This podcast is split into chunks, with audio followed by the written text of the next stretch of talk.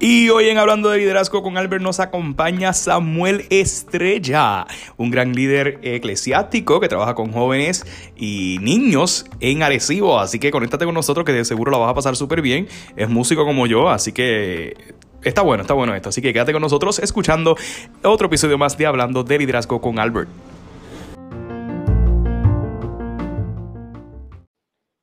Y ahí estamos, ya estamos live, ya estamos live. Buenas noches, querido amigo, y bienvenido. Eh, ya, ya, esto lo digo como que este, lo estaba practicando ahorita este, por la mañana. Bienvenidos a otro episodio más de Hablando de Liderazgo con Albert. Ya hasta yo me alto de esto. Ya me lo sé de, ya me lo sé de memoria. Y hoy tenemos a otro gran líder, mi gente. Seguimos aprendiendo, seguimos gozando y, por supuesto, compartiendo información, eh, esa información de grandes líderes de Puerto Rico eh, y de otros países. Y hoy tengo el honor y el privilegio de tener con nosotros a Samuel Estrella. Samuel, saluda por ahí. Eso es, bendiciones, saludos. Gracias a Albert por compartir en este espacio, por desarrollar este espacio de, de capacitación que yo creo que hace mucha falta para los líderes en, Hispanoamérica y, y, todo Puerto Rico también. Muchas gracias. Sí, un placer y en el mundo. Les voy a contar, miren, a Sammy yo lo conozco. Miren de dónde lo conocí.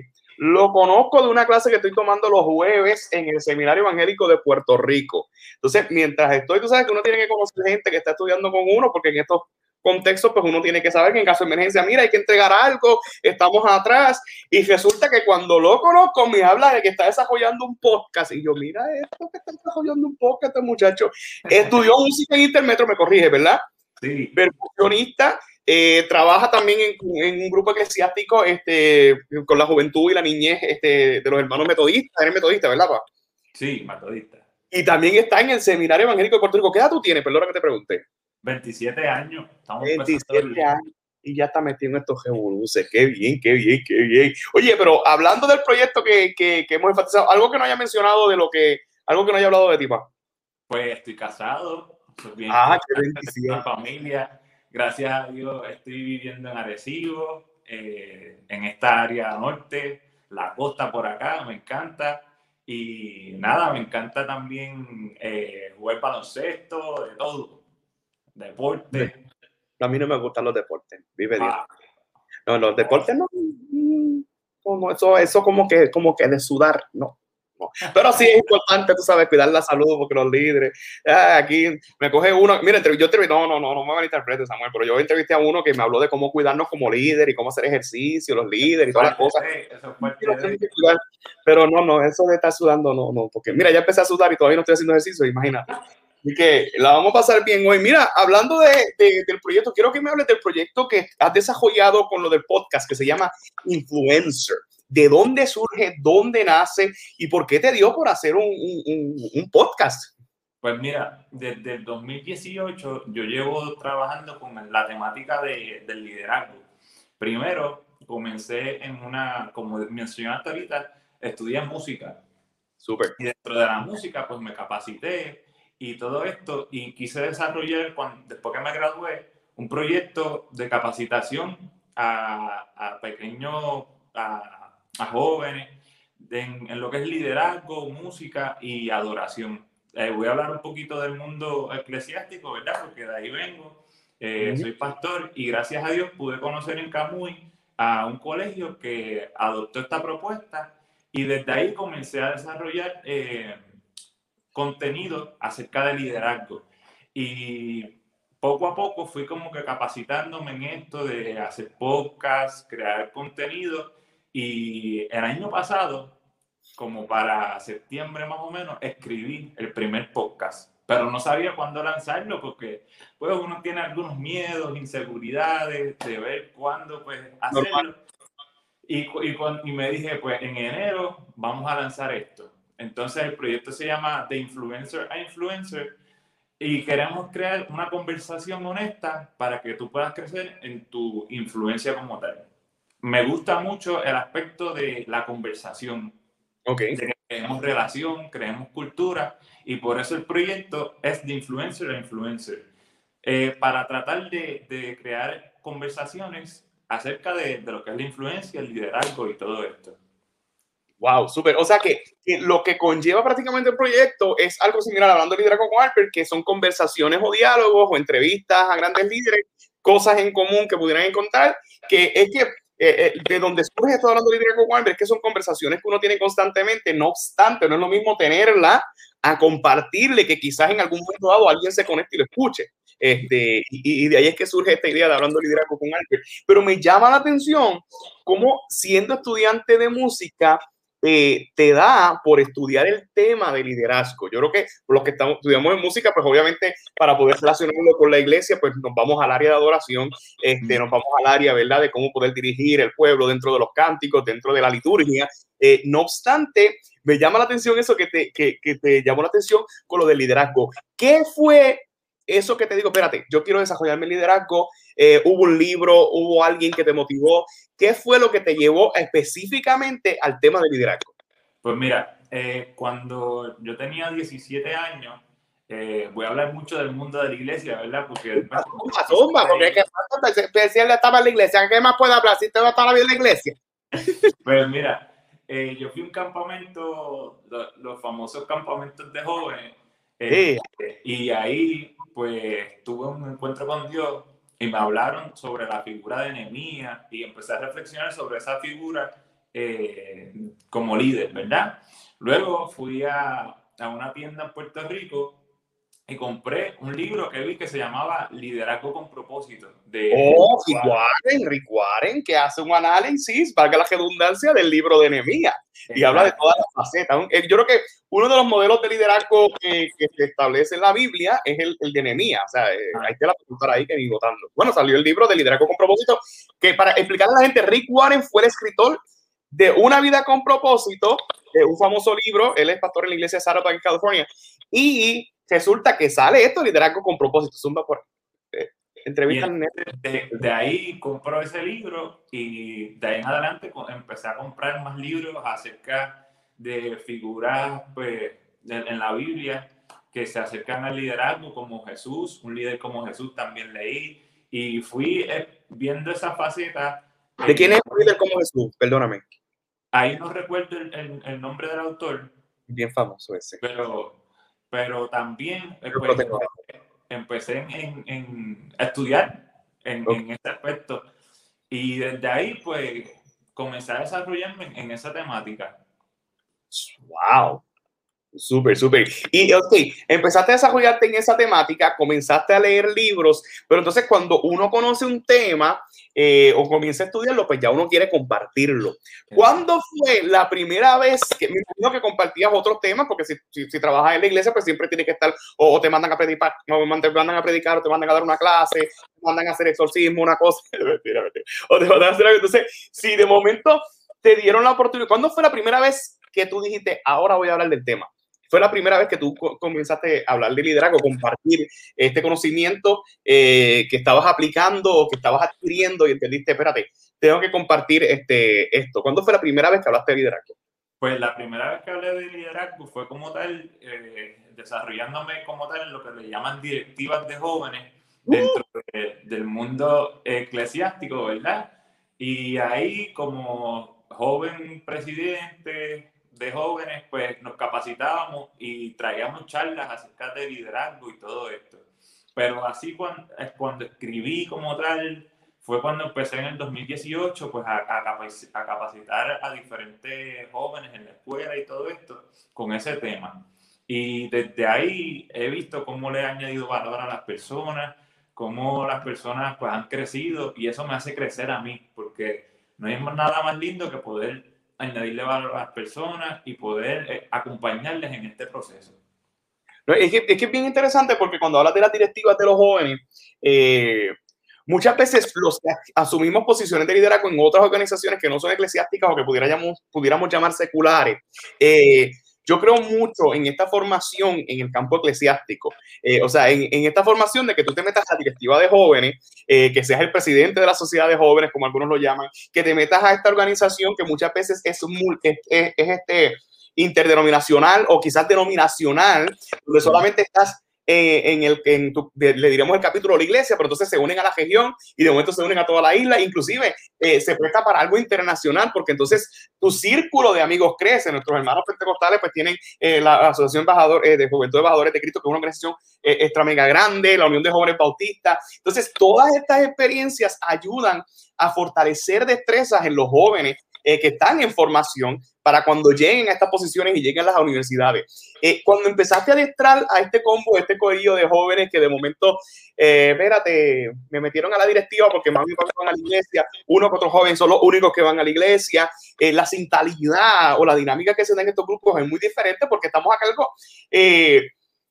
es que no es lo mismo dirigir un grupo eclesiástico a dirigir un grupo secular, porque un grupo eclesiástico, si tenemos un problema, pues hacemos una actividad de salida interior, no, repartimos y ya resolvimos. Pero tú sabes, cuando se dan las asambleitas y las cosas, pues un poquito es fuerte. Pero ¿qué encontraste en común cuando trabajabas en estas directivas de jóvenes? Que obviamente están trabajando, son estudiantes muchas veces y en su tiempo libre eh, van a la iglesia, pero también se meten a una directiva de jóvenes, o sea, que tienen trabajo doble, que si organizar la campaña, que si organizar el retiro, que si organizar el viaje misionero, que si viene este hermano se nos va. Eh, ¿qué, fue lo que encontraste en común con estos muchachos que asumían el reto de dirigir un grupo eh, eclesiástico, no? Yo creo que la figura de Jesús nos impactó mucho a ese, a ese grupo y vimos el, lo que le llaman el, el liderazgo de servicio. Eh, ver la figura de Jesús como adiestró gente, pero también sirvió personas. Y yo creo que fuimos movidos a la compasión y movidos a ver esa figura de Jesús como líder. Es mucho más que un líder, una persona que acompañaba a las personas, una persona que luchaba por, por, por los derechos de las personas y estaba todo el tiempo, como, como les decía, añadiéndole valor, dando su vida por las demás personas. Y yo creo que eso fue lo que encontramos en común, poder tener un modelo a seguir y no tan solo es un modelo, tener una comunidad donde crecer, eso nos ayudó mucho y es una experiencia muy buena, como tú decías, poder crecer en este ámbito que nos va dando una formación para la vida. Efectivamente, efectivamente, y algo bien, bien interesante eh, dentro de este aspecto o dentro de este contexto es que cuando los jóvenes asumen estas posiciones de liderazgo, fortalecen destrezas que quizás en otro contexto no pudieran desarrollar. Pero sí hay unas historias de éxito. Sí, de momento, cuando el joven pues ya no está en el grupo de jóvenes, eh, por lo menos yo trabajé en una escuela eh, donde la gran mayoría, la directora, los compañeros maestros, pues dirigían todo. Y cuando venían a decir, me decían, no, esto lo aprendimos de AJEC la que son la, Asociación de Jóvenes Embajadores de Cristo. No, porque es que en AJEC se hace así. Entonces, toda la cultura que traían de este Ministerio de Jóvenes lo aplicaban ahora.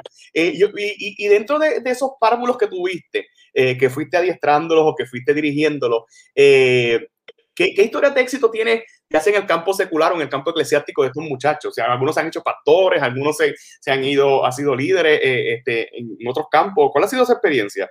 Sí, mira, la mayoría de, de, las personas que estábamos en ese tiempo, en ese grupo, estamos sirviendo eh, fuera de Puerto Rico y en Puerto Rico eh, en la iglesia.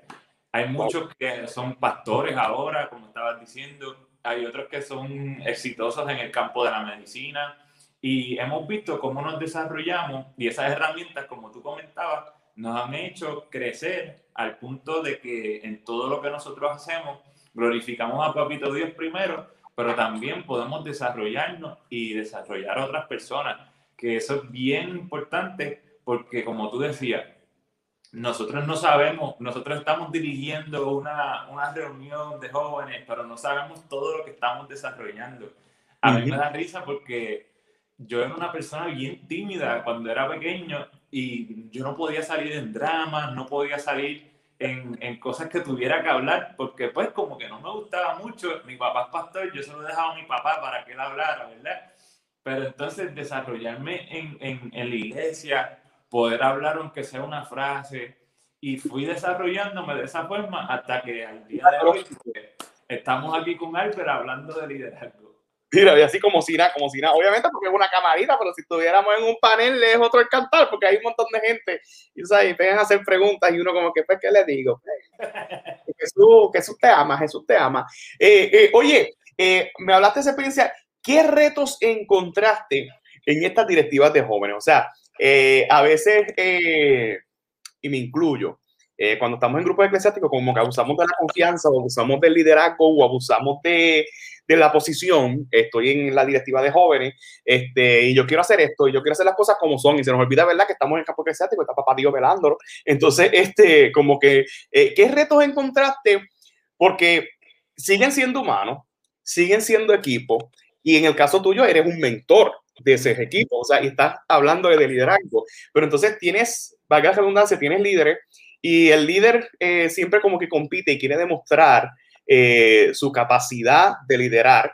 Y hay como que cierta competencia entre los hermanos y quizás se vuelve hasta más vulnerable porque entonces el hermano puede, utilizar la Biblia para beneficiarse y a veces las reuniones se pueden volver más tensas. Es, algo bien interesante, te lo digo yo que yo también, o sea, fui nacido y criado en la iglesia y yo toda la vida en la iglesia. Eh, y yo creo que gran parte de lo que aprendí del liderazgo se lo debo a la iglesia y la gran parte de los libros que tengo en liderazgo se los debo a la iglesia.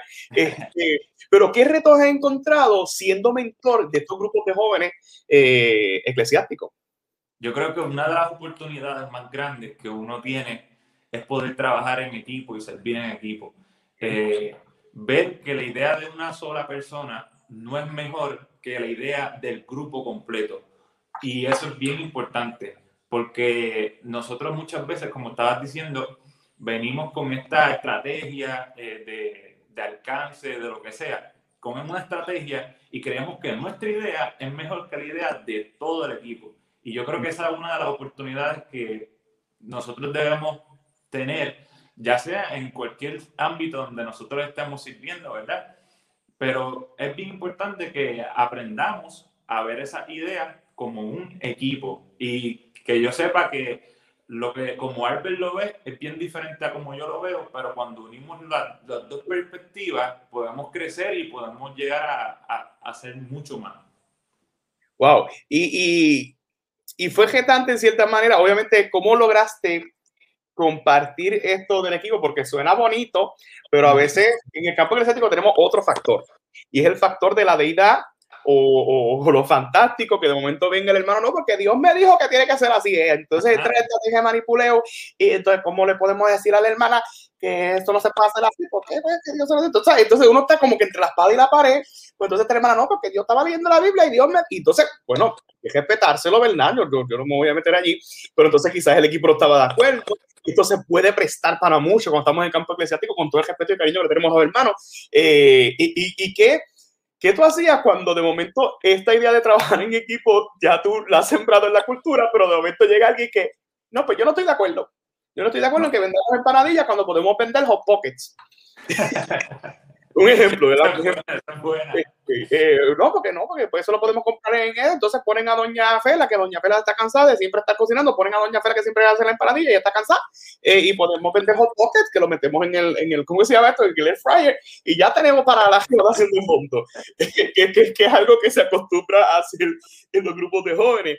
Eh, pero esa experiencia de cómo tú, lo que es que me hablaste muy bonito, el trabajo en equipo y toda la cosa, pero, pero cuando había sus diferencias, ¿cómo, cómo lograbas transar? Porque rapidito no miran al presidente, miran al mentor.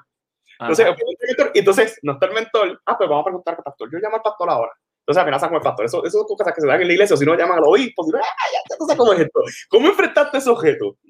Pues mira, yo creo que mucha paciencia, entender que que estamos trabajando con personas y, y es cuestión de un proceso, porque si no, nos vamos a quemar y nos, vamos a, dar, nos va a dar ese burnout que la gente habla mucho de cuando uno se estresa, que uno quiere dar más y todo esto. Y es bien, bien, bien cuesta arriba, pero hay que tener paciencia y, y saber pues, esperar y que las personas están en diferentes procesos, diferentes etapas. Quizás, este, por ejemplo, ya Albert pasó por una, una, etapa donde yo no he pasado y entonces puede servir como mentor mío y, y, y, ese diálogo yo creo que es lo más importante.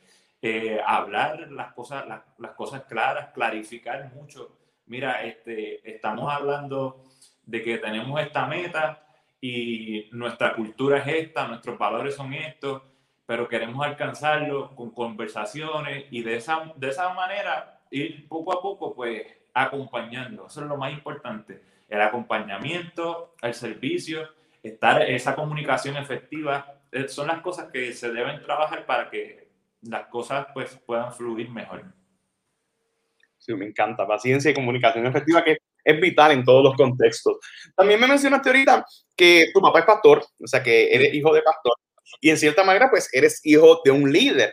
O sea que en cierta manera estás viviendo con una persona que, que sí tiene un trabajo, pero su trabajo conlleva una responsabilidad eh, de liderazgo, de dirigir a una gente, una responsabilidad que muchas veces envuelve soledad, una, una, una responsabilidad que envuelve muchas veces demanda, eh, aunque sea un grupo pequeño, no, sé cuál es el contexto de, de, la iglesia donde ustedes siempre han estado, eh, pero la gente demanda demasiado del pastor, entonces quizá eh, es retante para ti, pero a la misma vez estás observando características y destrezas de líder sin darte cuenta. ¿Qué destrezas o capacidades mientras leías los libros de liderazgo comenzabas a relacionar? Espérate, eso es lo que hace papi espérate, esto es lo que está haciendo mi papá, espérate, entonces ya estaba congelacionando. Y, lo que llama la adaptabilidad con, con la adaptación eh, que llama porque entonces espérate, ah, eso por eso es que papi se reúne con la junta, ah, por eso es que papi hace esto, por eso es que papi, o sea, que, que comenzaste a identificar, ¿cómo fue esa experiencia pues de, esas características de líder que tiene papi? Este, poco a poco uno, pues, mi papá es pastor, uno nace, en mi caso yo nací literalmente, eh, ya mi papá era pastor y yo como que veía eso pues normal, no, no veía como que otra cosa, quizás pues hijos de pastores han tenido otra, otra experiencia, ¿verdad? Pero en el caso de mi papá, él, él pudo, eh, según tu pregunta, él pudo desarrollar en nosotros, en mi familia, pues su rol como padre y su rol como, como pastor. Y muchas veces yo sabía identificar cuándo mi papá estaba siendo padre y cuándo estaba siendo pastor. En el mm. caso del pastorado, mi papá es tremendo líder y tremenda, tremendo ser humano. Y la cualidad más hermosa que él tiene es su capacidad de escuchar a las personas y, y, y ese servicio que él tiene por, por abrirse con las personas y en este caso, él, da mucha consejería pastoral. Y a mí eso me impacta mucho, de cómo llegan personas de diferentes etapas, en diferentes etapas en su vida, diferentes lugares, a la oficina pastoral y, y él los escucha y de ahí los desarrolla. Por eso yo fui bien impactado con esa figura eh, de líder, el líder que sirve, el líder que es eh, que se, que se influencia en lo que es el servicio, tanto como Jesús, mi padre, mi mamá, mi hermana, mi familia completa ha influenciado lo que yo soy como, como persona y como, como líder en este caso. Wow, súper, súper. Eh, me mencionaste que has leído varios libros de liderazgo. Y obviamente cuando lees varios libros de liderazgo o tomas varios cursos de liderazgo o escuchas podcasts o has tenido conversaciones o busca información de liderazgo, pues uno establece la propia definición de liderazgo. ¿Cómo tú defines liderazgo, Samuel? Pues mira, yo lo define, yo lo, puedo definir con, con, tres palabras. Es influencia, es servicio y es acompañamiento. La influencia la vemos en, en el carácter y la cualidad que nosotros tenemos para influenciar eh, un grupo de personas hacia una meta o hacia algo que nosotros anhelemos como equipo lograr. El servicio es ese, ese, ese trabajo que nosotros hacemos para que las personas puedan edificar su vida, para que puedan construir su vida. Y el acompañamiento es ese día a día en que nosotros, nosotros tenemos con nuestro equipo y con las personas a quienes estamos sirviendo. Yo creo que de ahí en sí el liderazgo es influencia, es poder tener ese espacio, pero una influencia que sirve y acompaña. Súper, e, e, ese es el modelo, el modelo ISA. Samuel es el promotor del modelo ISA, influencia, servicio y acompañamiento. Así que ya lo saben, cuando vean el libro de Samuel, el modelo ISA, influencia, servicio y acompañamiento. Obviamente, algo que me llama la atención es que casi siempre en este tema de liderazgo hay unos, hay unos términos comunes. influencia, servicio, acompañamiento, coaching, este, pero ¿cómo tú diferen, eh, haces esa diferencia de que quizás el método que estoy trayendo, quizás la conversación que estoy trayendo dentro de este campo de liderazgo es diferente? Porque entonces eh, nos vemos tentados a decir, ay, que esto es más de lo mismo, ya va a hablar de influencia otra vez este, o ya va a hablar otra vez de, del carisma, o va a hablar de cómo hablar en público, de la actitud, ya es. son como que los unos temas, el mismo concepto que casi siempre son similares, o quizás jugamos con los sinónimos para colocarle otro nombre, pero ¿cómo diferencias eh, esa definición tuya con las otras que ya existen, o con las otras, como que, espérate, hoy te voy a hablar de liderazgo, pero te voy a hablar de, de otra perspectiva? Yo creo que la, las personas están buscando mucho historias.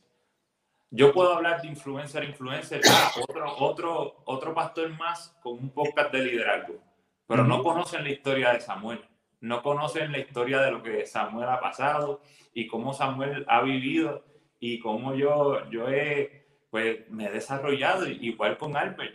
Este, no conocemos tu historia completa y yo creo que eso es lo más que nos emociona y las personas queremos ver y escuchar porque no, no, las personas no están siguiendo títulos, las personas están siguiendo personas y corazones, las personas están siguiendo gente con propósito y gente que, que tiene algo que contar. Y en nuestro caso, pues lo hablamos con esas conversaciones honestas acerca de, de lo que es la influencia.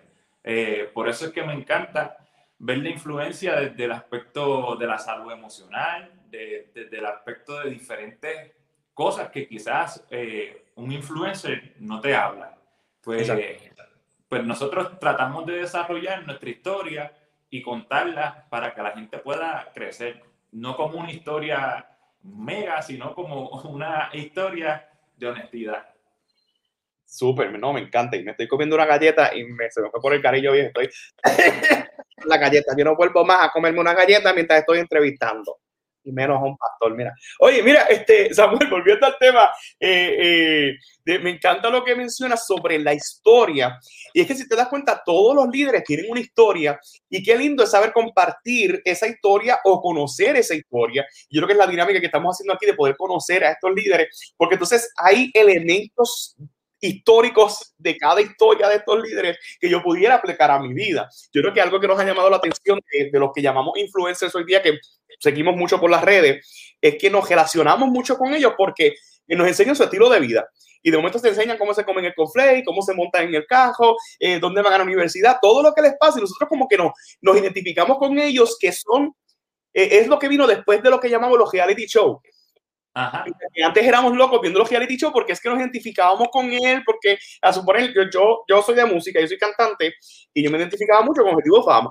Entonces, Objetivo Fama era como que yo me vivía la película con ellos, bendito, tiene que ser bien difícil. Entonces, la muchacha llorando porque no yo la dejó porque se fue Objetivo Fama, se fue para Idol. Este, entonces, pasaban tantas experiencias. Entonces, yo contaba las historias y uno como que se visualizaba allí como que, ay Dios mío, y cuando a mí me toque Objetivo Fama, yo voy a estar, pues sí, fui criado en la iglesia, y yo siempre me imaginaba con mi familia atrás, y entonces enseñando todas mis fotos, en el coro, y todo. Entonces uno como que se vive la película con ellos, y es lo mismo que pasa ahora con los influencers.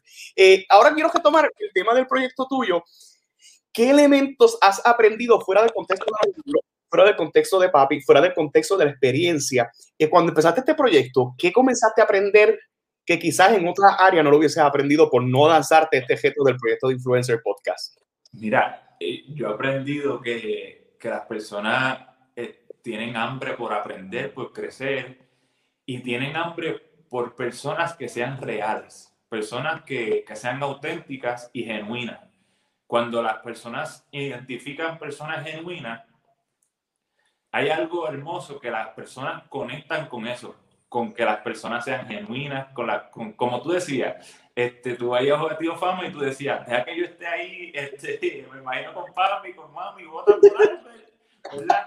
Pues así mismo, así mismo, ¿Vota, creo que, que, hace falta eso, hace falta que las personas puedan identificarse con, con el pastor en este caso, con el líder en este caso, ver su día a día, ver qué es la que hay, cómo, cuáles son sus luchas, ¿verdad? Y, y yo creo que eso es lo, lo más hermoso de esto y lo que he aprendido.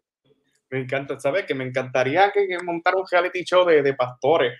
Tiene que haber, tiene que haber, pero obviamente, o sea, los pastores tienen que cuidar mucho de lo que hacen, de lo que viven, de lo que... O sea, no pueden decir que están viendo Netflix, o si lo están viendo, pues no pueden decir qué serie están viendo, pero ¡ah! Pastor está viendo el diablo. O sea que sería bien interesante estudiar este, ¿verdad? Fuera del contexto de la naturalidad, porque hay algo que también este me ha llamado la atención, ¿verdad? En, en mi corta cajera en el liderazgo, y es aprender de los líderes que ya están. O sea, la oportunidad de tú poder trabajar con un líder es súper interesante porque obviamente tú no eres el, el, líder, pero sí estás viendo, observando y visualizando eh, las decisiones que toma, las acciones que toma dependiendo del contexto, la situación que esté enfrentando. Y es súper interesante. Yo trabajé en la política, yo trabajé en la iglesia y me ayudó a crecer mucho en el sentido de poder ver al líder. O sea, yo aprendí en una ocasión, fue por, por Norma Pandoja, Norma Pandoja, imagínate, escuchándola por, por un por la radio por la mañana. Sabio no es el que aprende de sus errores, sabio es el que aprende de los errores del otro. Y yo como que, uh, y a eso me, me, me voló la cabeza porque obviamente yo puedo leer libros de John Maxwell, pero yo creo que pasar una semana con John Maxwell sería otro contexto. A ver si de verdad lo que tú dices en el libro es, es lo que tú dices, ¿entiendes? Eh, o, o, con Grueso, o cualquiera de los podcasts que escuchamos, o qué sé yo qué. Eh, mira, él habla mucho, pero mira, mira, tuvo un lío y ahí le cayó a puño a la, a la hermana de la iglesia y él tanto liderazgo y tanta cosa que si paciencia y, como que no, no, no, no lo ejemplifica y sería bien interesante eh, conocer este, eh, ese contexto. Eh, hablando de, quiero, quiero hablar este, de los libros de liderazgo que has leído. ¿Qué recuerdas de cada uno de ellos? De este aprendí esto, de este aprendí lo otro, de este aprendí... Obviamente, me imagino que has leído un montón de libros, pero hay libros significativos que no te vas a acordar de todo, pero espérate, de este de liderazgo con propósito aprendí este, de este de liderazgo, qué sé yo qué, el liderazgo, qué sé yo, o sea que ahora hay un tema de liderazgo, yo tengo como, allá abajo como si el libro de liderazgo, pero de cada uno de ellos aprendiste algo. ¿Me puedes mencionar por lo menos un par de cositas que has aprendido de cada uno de ellos? Los que claro, no sé si has escuchado el de Good to Great, eh, de Jim Collins, creo que eh, Jim Collins habla de, de cómo nosotros tenemos la capacidad de un liderazgo en cinco niveles. El, los cinco niveles de liderazgo, él habla y los expone, donde el número cinco, el más alto, es el que logra eh, desarrollar lo que es la mentoría y el delegar y capacitar a las personas. Es, eso fue lo que aprendí con Jim Collins, con el, los siete hábitos de las personas efectivas. Ahí pude aprender sobre mi vida como tal. Está chévere esto que yo hable de influencer, que yo saque tiempo para hacer contenido, todo esto, pero ¿cómo están mis hábitos? En, en, lo que hablábamos al principio de mi ejercicio, de mi nutrición, con mi esposa, cómo estoy descansando. Eh, ahí aprendí eh, con él eso y con John Maxwell, pues cómo el liderazgo influencia y cómo nosotros podemos cambiar nuestro mundo, que es el último libro que, que él sacó ahora y he aprendido diferentes cosas. Me encanta aprender, de verdad. Como tú decías ahorita, este, yo creo que lo que tenemos brutal, los líderes, pues es que podemos aprender de otras personas y, y por estar en este espacio es algo bien emocionante. Sí, obvio, es que, es que y, yo de verdad, eh, ¿verdad? Los hermanos que nos están viendo hoy, a la gente que nos está viendo hoy lunes, pues esto lo estamos grabando sábado y esto es sábado a la madrugada, o sea, sábado a las 8 de la mañana. Mientras usted está viéndolo tranquilito o lo está viendo a la hora que le dé la gana, yo me tuve que levantar a las 8 de la mañana este, para poder grabar esto. Y el otro segmento creo que hubo un muchacho que estaba en otro país y se tuvo que levantar a las 6 de la mañana, que también envuelve sacrificio. Y el sacrificio casi siempre está eh, eh, vinculado con la pasión, porque cuando a ti te apasiona algo, tú te levantas temprano por la mañana sin problema y te disfrutas esto, porque de verdad que yo no sé de dónde saco fuerza un sábado por la mañana para hacer una entrevista.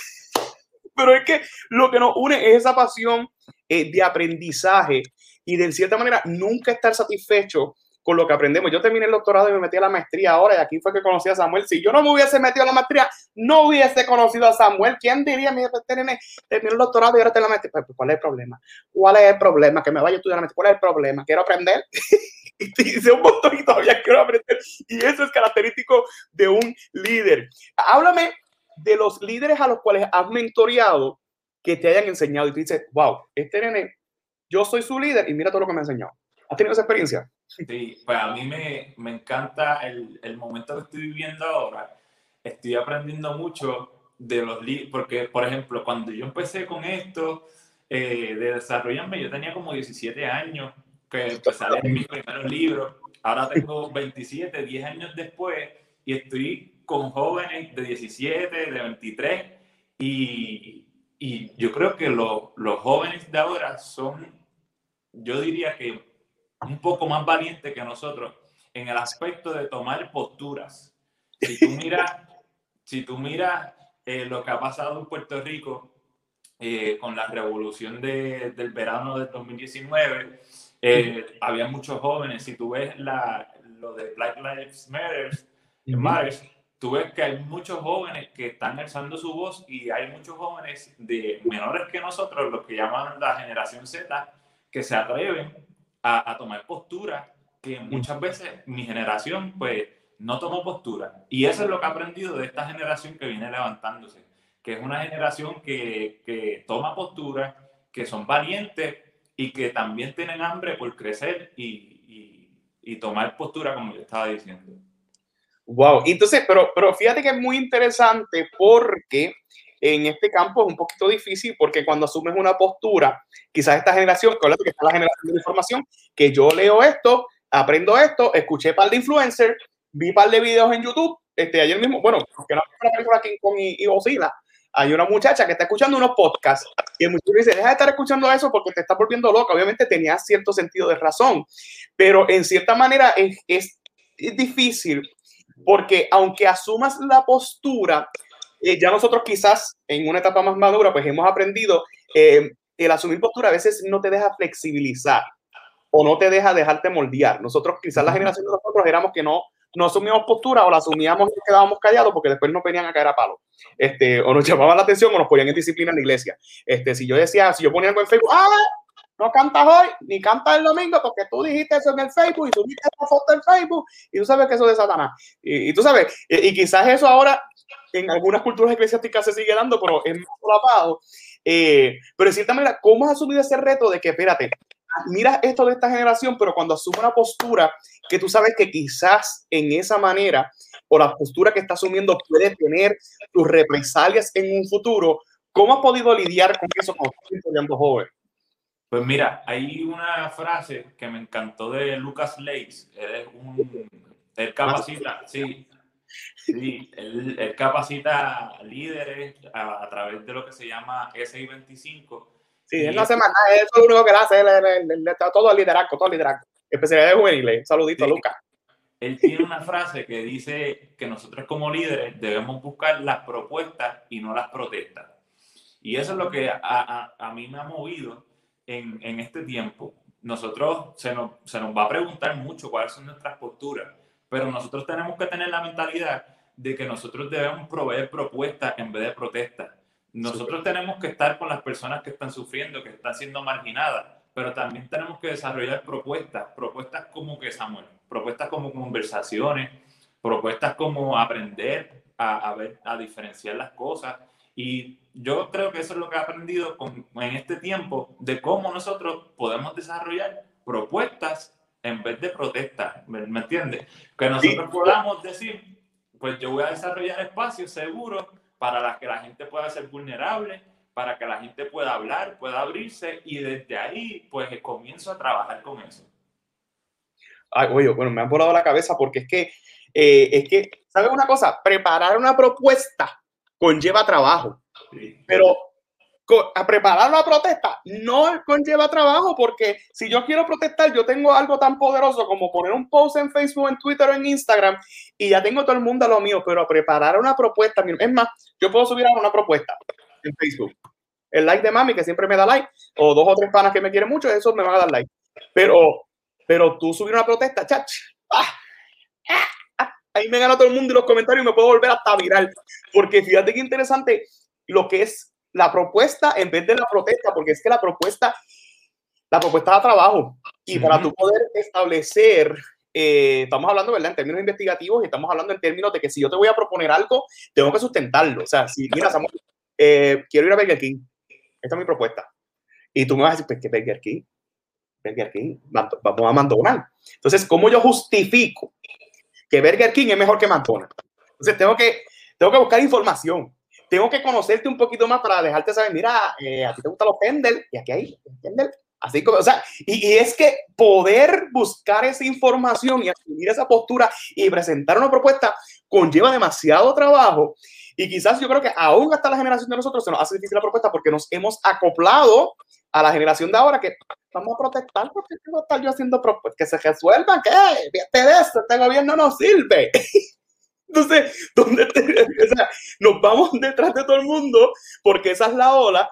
Inclusive, el que propone y hace propuestas es el que criticamos.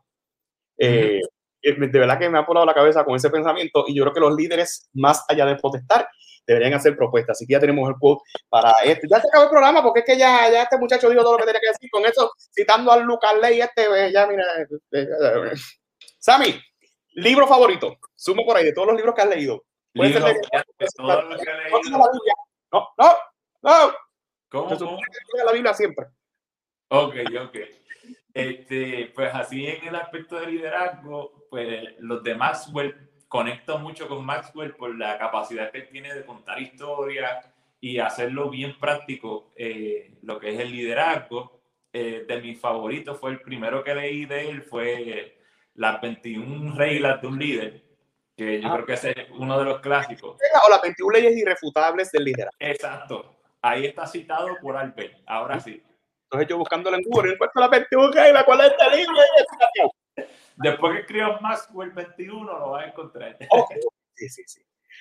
Eh, pues de Maxwell me, me, gustó ese. Como te dije ahorita, este, el de Good to Great también me encantó y, y, yo creo que como te compartí, pues lo, lo comparto desde el mundo eclesial, ¿verdad? eh, los evangelios y ver la historia de Jesús, a mí me, me, han, me han cautivado mucho. Y pasatiempo, ¿tienes pasatiempo, Samuel? ¿Qué hace con tu vida? Un líder tiene que tener pasatiempo, pero... Sí, a mí, a mí no te van a gustar mis pasatiempos, pero los comparto. Pues, pues a mí me encanta hacer ejercicio. Eh, desde hace mucho tiempo voy al gimnasio. Se prende. cuando estaban los... ¿Cómo? Es que vi algo aquí en el celular, ¿no? pues, pues jugar baloncesto también, y esos son mis pasatiempos. Y, y pasar tiempo con mis amistades, ya sea conectando por las redes sociales o, o visitándolos, eso me encanta. Súper, súper, súper, súper. Y Netflix, ¿ves Netflix? Samuel Estrella, Netflix, Sí, este, no lo veo mucho, pero me gusta. Te, les voy a compartir la serie favorita mía, es de comedia, es The Office. Esa es mi serie favorita. Pero ya no está en Netflix, mi vida ya no está en Netflix. Exacto, ya, ya no está, ya no está. Pero tú, vienes, a hablarme de aquí de una serie que ya no está en Netflix. O sea, que tendremos que acudir a otras plataformas porque te digo que yo también veo The Office, yo también veo The Office. ¿Verdad? Perdónenme los hermanos en la iglesia, pero yo veo The Office, yo veo The Office. Vengo y mire qué bueno que Samuel Estrella, dijo el pastor, también ve The Office. Aleluya, vemos The Office. Una, un retiro y vamos a ver The Office todos los hermanos. Eh, película favorita. Película favorita, The Shack. Me gusta mucho. Y ah, de, libro, eso es de Paul Jones. Ajá, Collateral Beauty de Will Smith también. Me gustan los dramas, los dramas que tengan que, que pensar, como que uno tiene como que meterse en la película y todo, me encantan. Mira, y, y, y, con relación a. Perdóname, te fuiste a estudiar divinidad y tienes cuánto, 27 años, ¿por qué te fuiste a estudiar divinidad y no te fuiste a hacer una maestría en música, no te fuiste a hacer una maestría en empresa? Te metiste a estudiar religión. pues mira, yo creo que eh, desde pequeño he tenido esa, esa pasión por, por, por Jesús, por aprender. Y mi madre me inculcó eh, lo que es estudiar la palabra a unos niveles brutales. Desde pequeño mi mamá siempre me, me leía una historia bíblica eh, por las noches, pero de leer la historia bíblica después me enseñó a estudiar la palabra. Y de ahí pues comencé a, a, a tener hambre por predicar, hambre por, por crecer más. Y pues vi la opción del seminario evangélico y, dije, pues vamos, vamos a darnos la oportunidad. Cuando yo llegué al, seminario evangélico, ha sido una experiencia bien hermosa porque he podido deconstruir muchas cosas que yo pensaba que eran como que como que el cuadrito de lo que es la fe cristiana y todo, y he visto que más allá del cuadrito, Dios está en todas partes. Y cómo nosotros podemos crecer a lo que es eh, lo divino, ¿verdad? Lo sagrado, y nosotros podemos crecer y aprender más. Que eso ha sido para mí bien importante. Súper, súper, súper, súper, súper, súper, súper. Es que tengo aquí, estoy coordinando otra actividad y me tengo ya, te, ya me pregunté, pero experiencia memorable, alguna experiencia memorable que haya cambiado tu vida para siempre, que puedas compartir en unos cortitos minutos el ratito que nos queda. Sí, pues yo creo que lo que, como te conté, eh, ser, ser eh, como que un influencer, ser una persona que tiene influencia y abrir su vida, pues a, a, las cosas que hemos vivido, ser vulnerable, yo creo que ha sido bien importante. En el 2018 tuve una crisis de salud mental y un ataque de pánico que, que me llevó al Hospital Capistrano en Puerto Rico. Y de ahí salí con un diagnóstico de salud mental y yo creo que esa experiencia fue una de las más memorables de mi vida porque me ayudó a ver mi lado vulnerable, mi lado humano, que es ese lado que muchas veces nosotros no le presentamos a las personas. Y desde ahí pude aprender cómo, cómo yo, pues soy humano, me canso, soy frágil y cómo yo a través de esa experiencia pude crecer, conocerme a mí, conocer más a Dios y conocer a las personas desde esa experiencia. Wow. Sammy, si la gente te quiere invitar o quiere tener una dinámica como esta o le gustaría escucharte en tu podcast, ¿dónde te pudieran conseguir? Pues mira, eh, a través de las redes sociales me consigues bajo Samuel Estrella, en Instagram samuel.estrellamorina y entonces básicamente eso, las redes sociales o mi email s de Samuel punto s punto estrella morina arroba gmail. wow. Bueno, pero este, de verdad que ha sido un manjar. Llegamos a tiempo, 45 minutos y cumplimos y voy cogiendo para la otra actividad. Sami, gracias por tu tiempo, gracias por compartir con nosotros tanto conocimiento y tantas experiencias. Te auguramos mucho éxito en este proyecto. Yo espero que me invites allá entonces allá pues no voy a hacer preguntas, ya pues ya sabes, me voy a lucir, ya, ya tuviste que yo sé mucho. Es que, por eso que te invité, para que tú me invites al tuyo. O sea, esta es la calidad, esta es la calidad, para que tú me invites al tuyo. Pero, pero qué bueno que podemos desarrollar contenido juntos. Un abrazo este, bien fuerte y así que, mis queridos amigos, no será hasta la próxima, el próximo lunes, así que tendremos otro líder que vamos a entrevistar y vamos a seguir creciendo y aprendiendo. Gracias a mí nuevamente, buenas noches y muchas bendiciones. Amén.